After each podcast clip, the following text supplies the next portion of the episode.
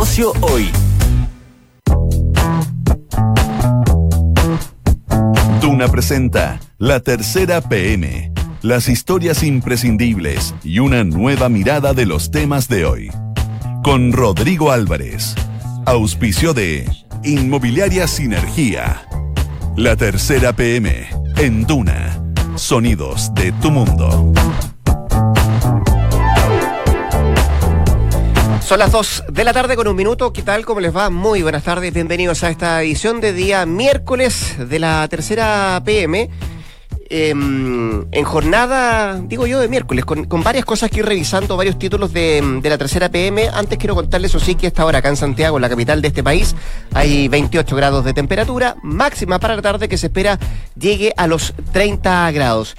Eh, es el día después de una convulsionada noche, agitada desde el punto de vista de lo violento, de lo que pudimos ver muchos eh, a través de las páginas de internet, también de las imágenes de televisión y más allá de eso, también de una noche bien, bien eh, tensa en el Palacio de Gobierno en La Moneda, a, la espera, por cierto, también anoche de lo que iba a decir el presidente de la República, Sebastián Piñera. Es el día después con varias cosas que analizar, pero también no exento de polémica, porque se ha difundido además un audio del eh, general Mario Rosas, el general director de Carabineros, que de acuerdo a lo que dice la institución es verídico, pero es incompleto. Lo que dice en La Moneda también es que es verídico este audio que básicamente es una arenga que hace el director general para los funcionarios de la institución, una de las instituciones que ha sido más golpeada en este último tiempo, que ha sido más cuestionada, que literalmente lo han pasado mal eh, y hoy día, además, surge esta polémica. Víctor Rivera, que es periodista nacional de la Tercera, está junto a nosotros para, para ahondar en esto, que tiene que ver con lo que pasa con este audio que se difundió, que se ha hecho público,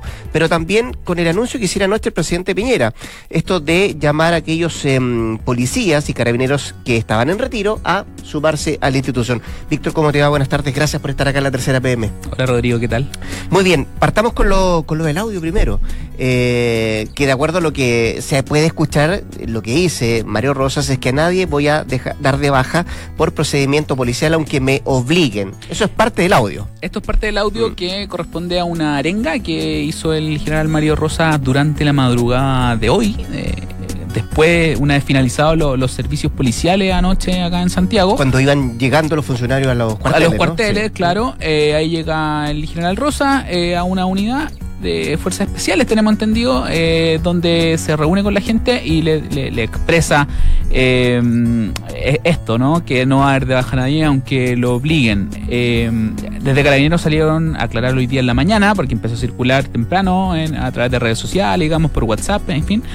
Y dijeron que estaba incompleto, porque si bien el audio era, real, lo que se intentaba decir y lo que dijo posteriormente, lo que no está grabado, por supuesto, que eh, Rosas lo que, lo que hacía, lo que estaba haciendo era decirles, no voy a dar de baja a nadie de manera inmediata, digamos, o sea, sin un, sin, sin el debido proceso, sin un sumario, sin eh, que termine la investigación administrativa correspondiente. Eso está, eso es lo del audio que no está o lo que faltó, es lo que aclaró claro, carabinero. Eso, eso, eso es lo que está, que en marco de esta, en, marco de esta conversación se daba esto. Esto él lo ha reiterado en distintas entrevistas, lo ha dicho en distintos puntos de prensa, eh, porque en Carabineros ya van ser más de 35 sumarios eh, a funcionarios policiales por distintos hechos que se le imputan de violencia, casos eh, principalmente denunciados por el Instituto de Derechos Humanos. Eh, ¿Qué pasa? Lo que dice Carabineros es que tienen que investigar, no pueden llegar y sancionar con la baja, que es la, sanción mayor, digamos, a un carabinero, a un policía, que tiene que haber una investigación interna eh, de las zonas metropolitanas respectivas de, las cuales son jefes, las cuales eh, ejerce la jefatura a, a los policías, digamos, que están investigados. Eh, eso pasó y eh, inmediato empezaron a surgir algunas voces de cuestionamiento a la labor de, de Rosas, de que esto era un. de que se estaba, digamos, sublevando de alguna manera. Eh, y el inmediato también lo que pudimos reportar nosotros en Carabineros internamente el mensaje ah, fue muy aplaudido también porque en el fondo ellos sienten que no están siendo muy respaldados por la clase política, que al final son ellos los que están saliendo, digamos, al choque, por así decirlo, pero que al momento del, digamos, del espaldrazo o de tener algún piso, eh, se les está quitando eso. Mm. Bueno, yo, yo lo decía al principio, es una de las instituciones más cuestionadas en el último tiempo. Eh, hay muchas investigaciones además por violaciones de los derechos humanos que, que han sido presentadas, hay querellas que han sido presentadas, hay una comisión incluso de, Naciones Unidas, de la alta oficina de Naciones Unidas para los Derechos Humanos que está y estuvo haciendo su trabajo acá, eh, mirando, por cierto, el accionar de, la fuerza policial, de cómo eh, frenar, por cierto, los actos violentos. y quería preguntarte además, y a propósito de lo mismo, de lo que dice el poco respaldo, ¿tiene respaldo hoy día María Rosa como general director de Carabinero, más allá del audio, digo, por los cuestionamientos que se han hecho, la labor, al funcionamiento carabinero y, básicamente a la cabeza también de, esta, de esta institución. Bueno, eh, Mario Rosa ha ido eh, endureciendo, por así decirlo, su, su discurso. Eh, eso se, se, puede ir comprobando a raíz de, la, de, de sus distintas vocerías que ha entregado desde el 18 de octubre.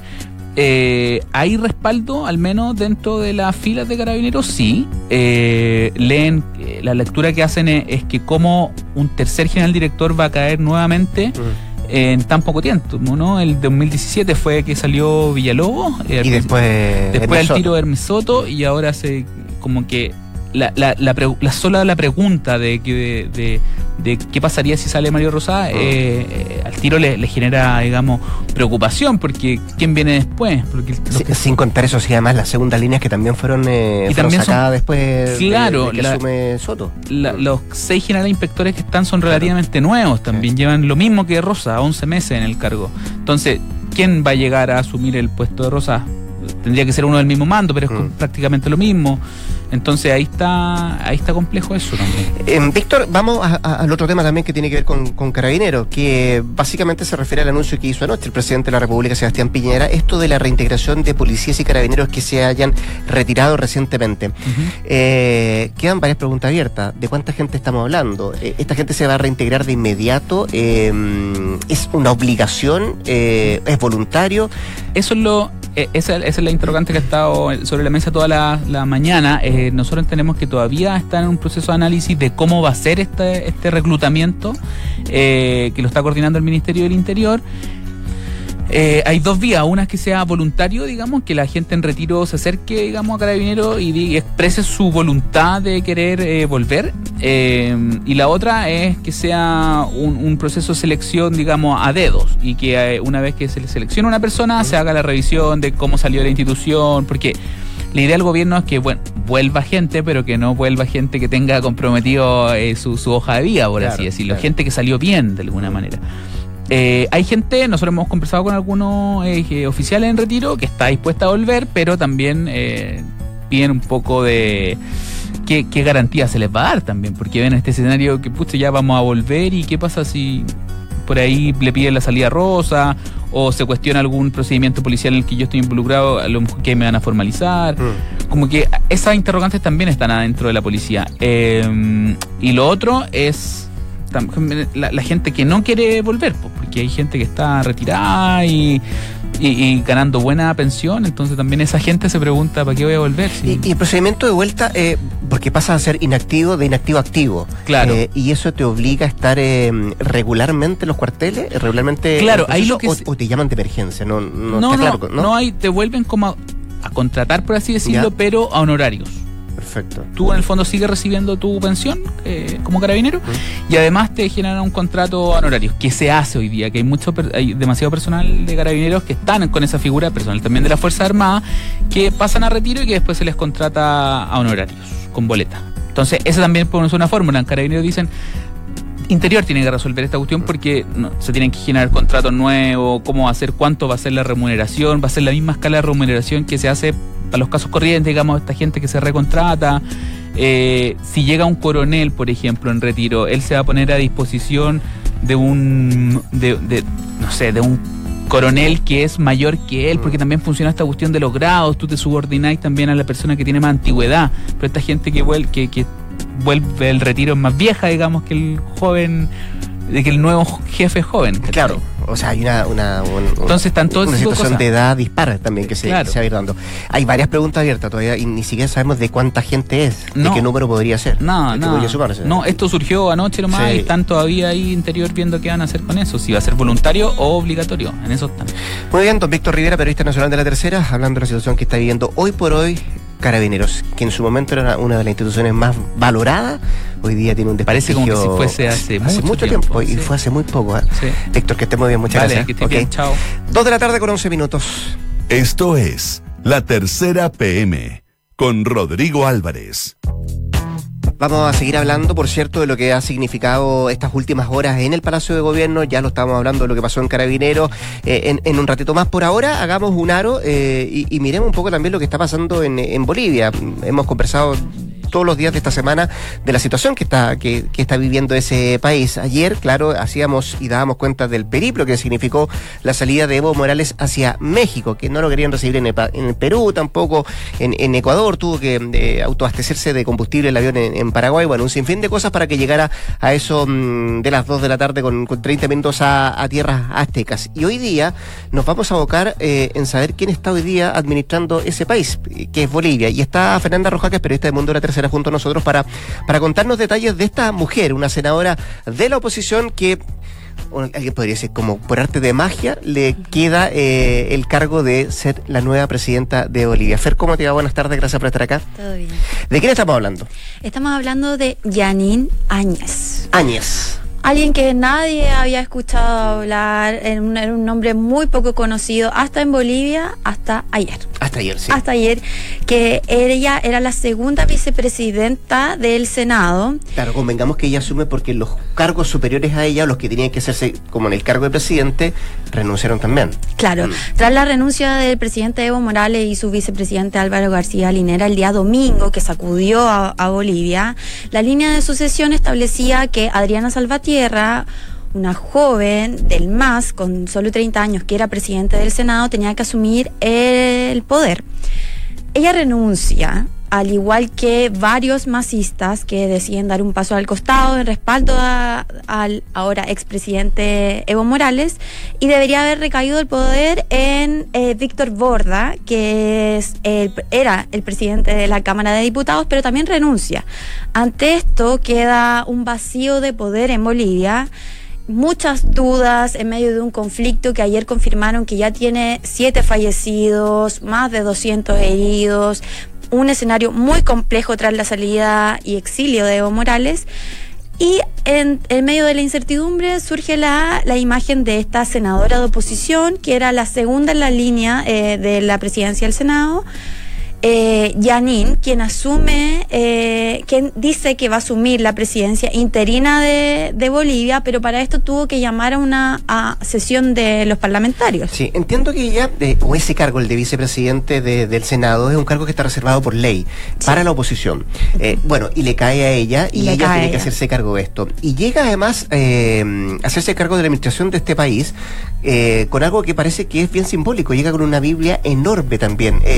que, que ¿Qué, dice eso para, para la gente que, por cierto, no conoce lo que está pasando en Bolivia? ¿Qué dice eso? Que ella llegue con la Biblia y que además tiene una tarea por delante que ya la vamos a hablar de lo difícil que tiene ya que, hacer, en al menos hasta las elecciones. el actuar de ayer dejó varias aristas. Uno de ellos es que ella se autoproclama como presidenta interina tras una sesión que no logró el quórum, porque hay que recordar que el movimiento al socialismo del presidente Evo Morales tiene mayoría en ambas cámaras, y ellos rechazaron asistir a esta sesión convocada por Janine, por la senadora, entonces ella se autoproclama sin el quórum necesario, lo que muchos oficialistas, bueno, en este momento que pasarían a ser oposición, reclaman que es ilegal. Entonces ella asume igual y cuando asume al jurar en el Palacio Quemado sale al balcón y con una Biblia color rosada donde dice que ella está devolviendo la Biblia al palacio.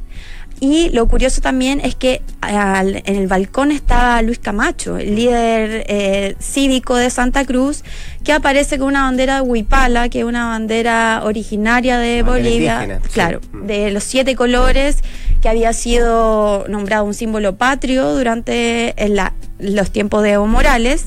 Entonces ella aparece, ella aparece con esta Biblia, ella es una conservadora cristiana, es una abogada de 52 años, que era parte de la oposición, entonces deja ver muchos problemas que podrían llegar en las próximas horas, porque el regreso a la Biblia, con, la Biblia en mano en Bolivia es, un tema complicado para el momento que se está viviendo donde hay una división importante y una polarización entre los bolivianos que respaldan a Evo Morales y otros que respaldan a la oposición que en este momento lidera. Fer, eh, ella no la va a tener fácil, ¿cierto? No la va a tener No. fácil por varias cosas. Estoy hablando de Janine Áñez, que es la nueva eh, presidenta del Bolivia.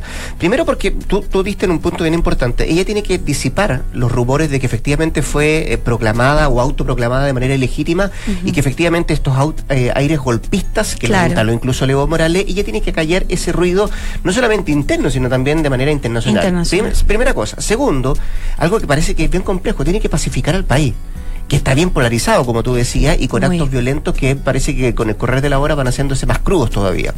Y tercero, que pareciera que en lo más fácil, tiene que convocar elecciones. Pero tampoco es una tarea fácil porque parece que no está la asamblea que tiene No. que establecer el artículo. eh, o, sea, la tiene bien difícil para las próximas, para las próximas horas, incluso. Ni siquiera alguien puede hablar de día. Para las próximas horas ya se le viene difícil, ¿no? El tema partió muy difícil desde ayer. Ella se autoproclama inmediatamente los líderes cocaleros, que es un gremio que respaldaba a Evo Morales, que también era un ex líder cocalero, llamaron a movilizaciones eh, para llegar a la paz, porque ellos exigen que Evo Morales tiene que volver al poder para terminar su periodo constitucional que finaliza el 22 de enero del próximo año. Entonces, vemos que a los pocos minutos que ella se autoproclama presidenta, ya comienzan eh, nuevas movilizaciones, porque por el otro lado, los paros cívicos que se habían convocado la última semana, hay que recordar que Bolivia llevaba 21 días de manifestaciones en rechazo a las elecciones del 20 de octubre, que acusan fraude electoral y después viene la auditoría de la OEA donde confirma irregularidades y ahí ya estalla este escándalo y llega la salida de, de Evo Morales. Todas las manifestaciones que habían sido convocadas por la oposición, especialmente por Camacho, son calmadas ayer. Camacho llama a que todas las huelgas y todo el paro cívico se tranquilice en apoyo a la senadora, bueno, ahora presidenta interina de Bolivia. Pero el tema eh, profundo eh, y lo que nos dicen los analistas a nosotros es que el tema va a ser muy complicado porque la pacificación del país eh, es la primera tarea y a la vez la tarea más difícil para la senadora porque van a seguir los choques, van a seguir eh, estos paros, eh, esta violencia que se ha visto en las calles. Además, convocar las elecciones va a ser muy complicado. El presidente, expresidente Evo Morales ha estado muy activo en las redes sociales en las últimas horas. Él acusó a la senadora de ser una senadora de oposición golpista. Sí, no, sol- no solo a ella, acaba de dar una entrevista a Colombia, a Sí. W Radio en Colombia, que, y acusa a la OEA también de sumarse al golpe de Estado en su país. Por o sea, la e- e- ese es el, claro, por lo mismo. Eh, no, eh, lanzando frases bien, bien violentas por Sí. parte de Evo Morales.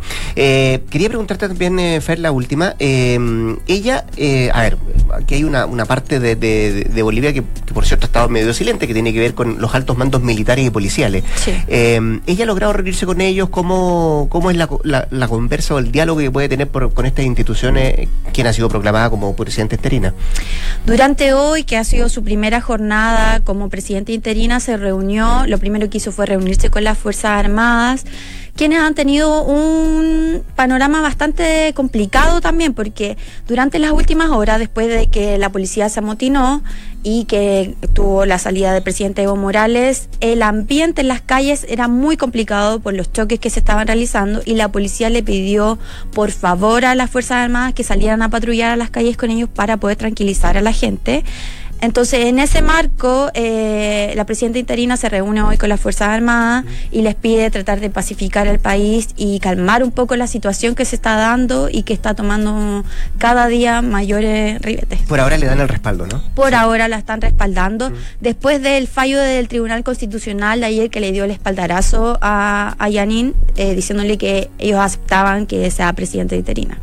Ya, pues vamos a ver cómo sigue suscitándose esto en eh, Bolivia, con una presidenta interina, con otro presidente o el expresidente que está en, en, en México y disparando frases fuertes para todos lados y a ver cómo, cómo se pacifica ese, ese país. Fernanda, muchas gracias, que esté bien. ¿eh? Gracias. Dos de la tarde con 20 minutos. En Duna, escuchas la tercera PM con Rodrigo Álvarez. Volvamos a nuestro país. Eh, decíamos que íbamos a hacer un aro internacional para saber lo que estaba pasando en Bolivia, pero íbamos a, íbamos a guardar eh, toda la trastienda de anoche en el Palacio de Gobierno. Es la moneda con el, em, con el, las palabras del presidente de la República, Sebastián Piñera. Esto de que estaba en la moneda, se fue a su casa, estuvo en su casa un poco rato, volvió a la moneda para tener esta reunión eh, que, entre otros, estaba el ministro de Defensa, el propio ministro del Interior, el subsecretario Villa, la, la vocera de Gobierno, don Sebastián Minay, que es periodista de tercera PM eh, nos tiene todo el detalle. Todavía no, no algo, algo queda. No todo el detalle, seamos claros. Nunca se pueden tener todos los detalles. yo, sé que, eh, eh, para no, para no darle falsa esperanza a la gente, nunca se pueden tener todos los detalles en tan poco rato, es una historia tan tensa. desplegamos todas las líneas. todos los tiempos que corren, además, ¿no?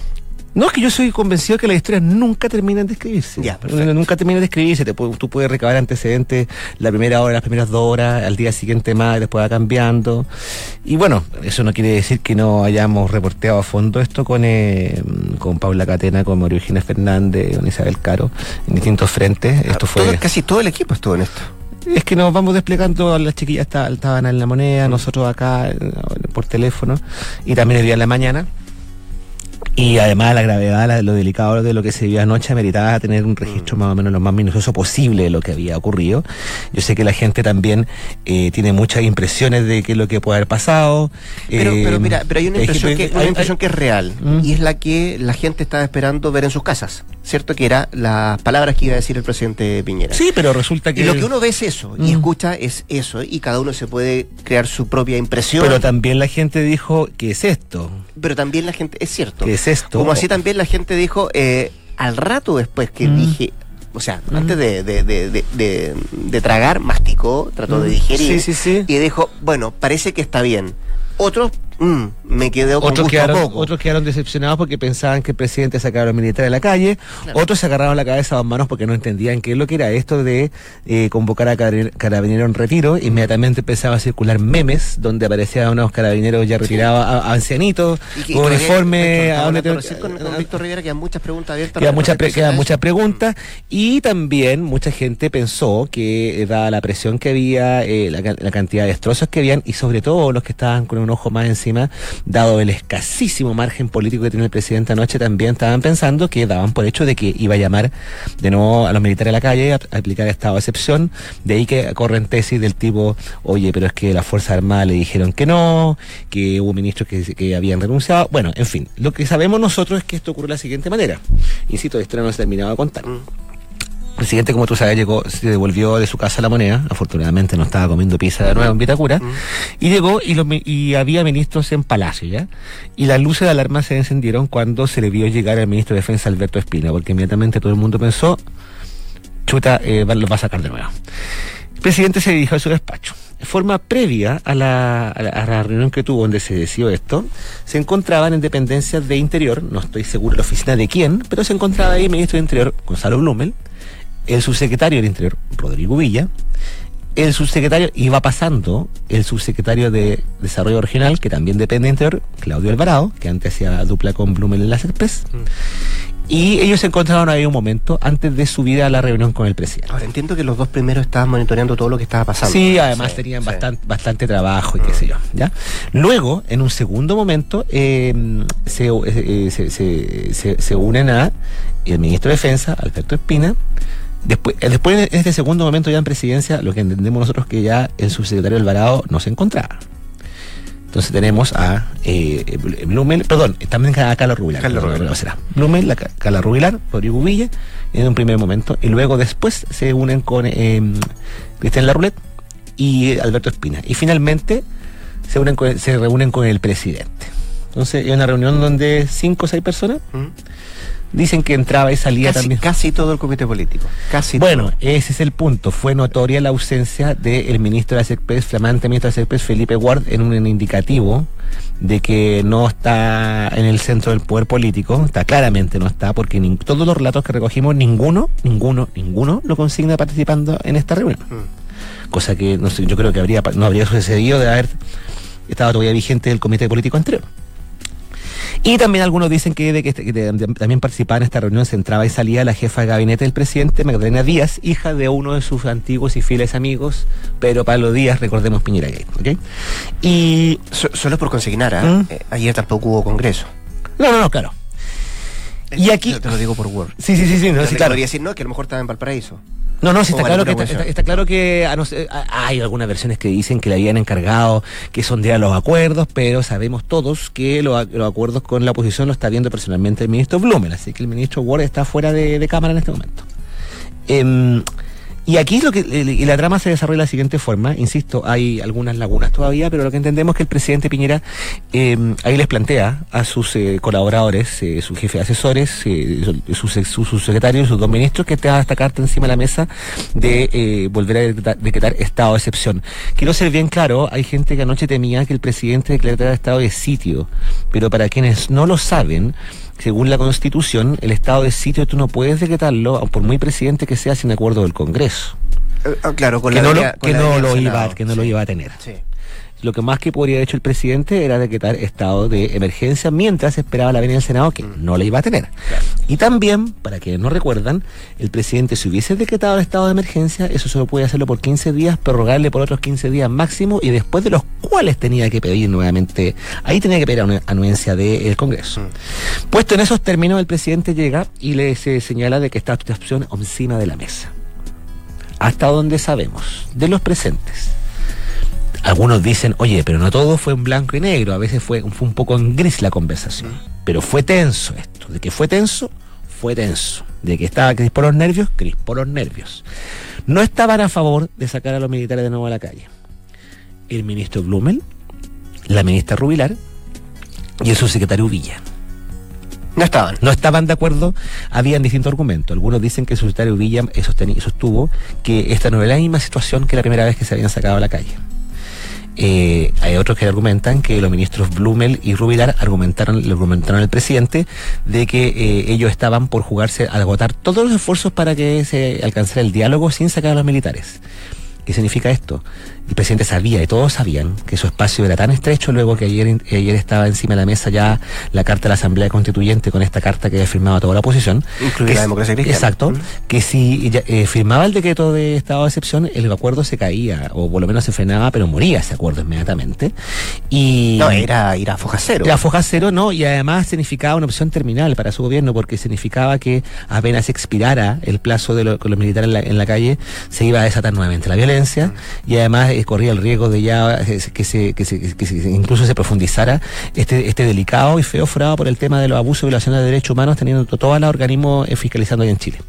Por otro lado, eh, eh, entrar a un acuerdo, allanarse o capitular, digamos, sin, sin mayor dilación ante el tema de la Asamblea Constituyente significaba una capitulación, capitulación incondicional del presidente.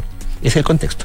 Y luego, finalmente, dicen que el que estaba a favor de sacar nuevamente a los militares a la calle era el jefe del segundo piso que está en la ruleta.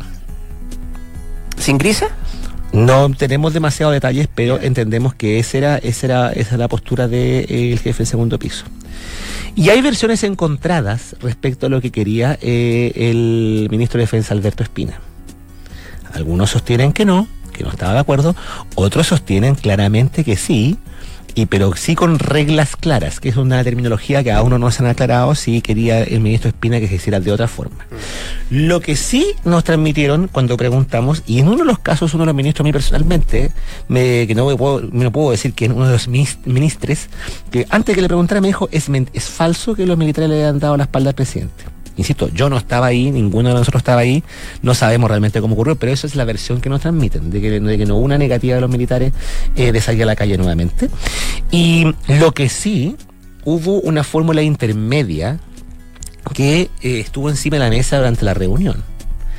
Que era, eh, si no se pueden sacar los militares a la calle, eh, algunos se atribuyen a que estén en la roulette, que era tratar de buscar una fórmula jurídica que permitiera sacar a los militares a la calle, pero solamente para resguardar la infraestructura crítica que se llama, que son eh, los centros de almacenamiento de combustible, energía, distribución, eh, pero que eh, se consultó a varios abogados y se resolvió que era jurídicamente imposible hacer eso sin dictar un nuevo decreto de excepción con las consecuencias que ya sabíamos. Hago un paréntesis, hubo, una hubo versiones bastante insistentes y lo que tenemos más o menos, más o menos claro, es que previo a este encuentro, los ministros cuando estaban reunidos en su oficina, hubo al menos dos de, ellos, que no los puedo nombrar, que estaban en contra de sacar a los militares a la calle, que en la intimidad de sus fueros, en su reunión en sus escritorios, eh, o conversando con otros de sus pares, adelantaron de que si, eh, la decisión final era sacar a los milita- militares a la calle, ellos tenían que entrar a preguntarse si estaban dispuestos a seguir en el gabinete o a renunciar. Y que en ningún momento se lo comentaron al presidente. En ningún momento. Hay una foto que se viralizó, que está tomada desde uno de los patios, donde se ve entre luces y sombra y penumbra el despacho presidencial y se ve al ministro Blumen la- tomándose la cara a dos manos, es muy emotiva. Pero insisto, eh, hay, hay- hay cosas en la casa donde tanto se sufre que no se pueden saber y te insisto que no tenemos que- ¿quién no se agarra la cara a dos manos? No, no, no, no, no, sí, es que, es que ayer era para ganarse la cara a cuatro manos anoche. sí. Era todo o No, nada, no, era no, todo sí. o nada. Y todo era, y todo, Todo- interpretable también. Todo era, todo, era todo, era todo o nada. Hay versiones encontradas, hay versiones que sí, que no, pero finalmente eh, se había descartado esta opción de sacarlo de nuevo. Eh, era un suicidio político también, porque, te insisto, eh, la conclusión era que esto iba a traer más violencia una vez que los militares se retiraran. No sé, claro. Y eso solamente se podía aguantar 15 días.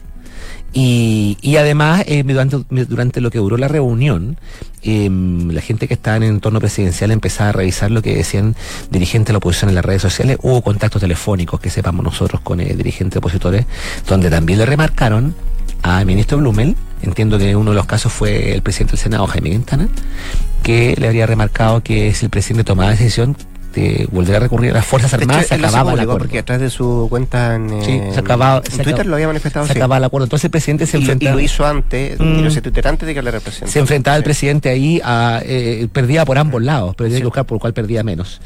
Terminó esta reunión y lo que no queda claro, pero que el- el- en el fondo sí la opción, esta opción tan extraña de recurrir a carabineros en retiro, eh, hasta donde yo entiendo, se le atribuye al presidente. No sabemos si la traía como carta bajo la manga o si le fue improvisada ahí en su momento. Mm. Lo cierto es que terminada esta reunión, eh, est- esta división entre Halcones y Paloma, se zanjó eh, con este con este comunicado que parece que fue redactado con lupa sílaba sílaba que leyó el presidente que no aceptó preguntas, donde él pide dos cosas, o sea, plantea tres cosas, un acuerdo por derechos humanos, eh, una- un compromiso por la paz, digamos, y volver a avanzar la nueva constitución. ¿Qué es lo que quiere decir esto? Que con toda esta tensión el presidente evitó capitular evitó capitular incondicionalmente, ganó un día más y al mismo tiempo, según los halcones de Palacio, eh, trató de, de, de endosar a la oposición el costo de esto porque, en palabras de uno de los participantes de esta reunión, Piñera no estaba dispuesto a permitir el comillas chantaje que le había hecho la oposición ayer con el tema de la, de la de Asamblea esta- Constituyente, es lo cual te refleja que a pesar de que todos están pidiendo un acuerdo, las cosas todavía están muy tensas porque nadie quiere perder, nadie quiere perder toda la mano ni ceder en todo. Y de hecho, otra de las versiones que transmiten en Palacio que a sugerencia del segundo piso también, es que se le está exigiendo a todos los partidos de oposición una declaración casi transversal eh, Como la de ayer. como la de ayer y apoyo a, la- a las medidas que a las medidas de seguridad que Claro, nos otro día a cambio de abrir el tema constitucional en circunstancias que el gobierno no tiene mucho margen para negociar. Solo cuenta a su favor con la negativa de la UDI de, de concentrarse a negociar mientras no se termine la violencia, pero convengamos, ni el gobierno está en condiciones de garantizar que se acabe la violencia, ni la oposición está en condiciones de garantizar lo mismo también, porque no le responden a Así que seguimos punto suspensivo. Solo te digo que hay una urgencia por alcanzar ese acuerdo. El ministro Blumel después de esto se fue a su casa. a una 24 horas, dice. el ministro Blumen después se fue a su casa, a una reunión con senadores entre los que se encontraban algunos opositores. Ha sido una verdadera aventura tratar de determinar quiénes estaban ahí porque hay secreto de confesión para todos. Pero todo el mundo quiere irse a acostar o por lo menos amanecer mañana, primer aniversario del asesinato de Camilo Catrillanca, con algo que, de- que demuestre que la clase política es- quiere, eh, quiere ofrecer a la ciudadanía, ciudadanía un acuerdo por, por una nueva constitución. No sabemos si será suficiente. 2 con 34, nos pasamos, pero valía Perdón, la pena. perdón. no, no, no, todo lo contrario, valía la pena. Ahora sí, póngame la frasecita esa, las la, las palabras vertidas en este programa son de exclusiva responsabilidad. Mías. Ah, muy bien. Ya, muy bien. O sea, como siempre, un millón de gracias. eh, un gran trabajo.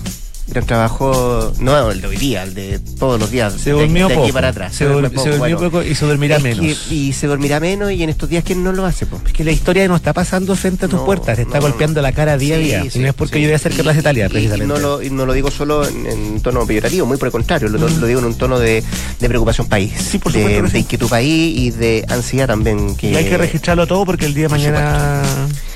alguien se la pueden cobrar. No, Que y ¿eh? hacer justo con lo hecho. Quédate, porque te quiero dar un consejo. Usted puede encontrar, o tú puedes encontrar, eh, tu futura inversión en Sinergia José Pedro Alessandri y Sinergia Inmobiliaria. Hay departamentos estudios, un dormitorio, como el que tienes hoy día, y de dos dormitorios y dos baños, desde 3.350 UF. Vaya a conocerlos y tú y ustedes lo pueden encontrar en isinergia.cl. 2.35. Nos vamos rápidamente, se vienen las cartas notables. Mañana, eh, cuando sean las 14, iniciamos una nueva edición de la tercera PM. Gracias, buenas tardes.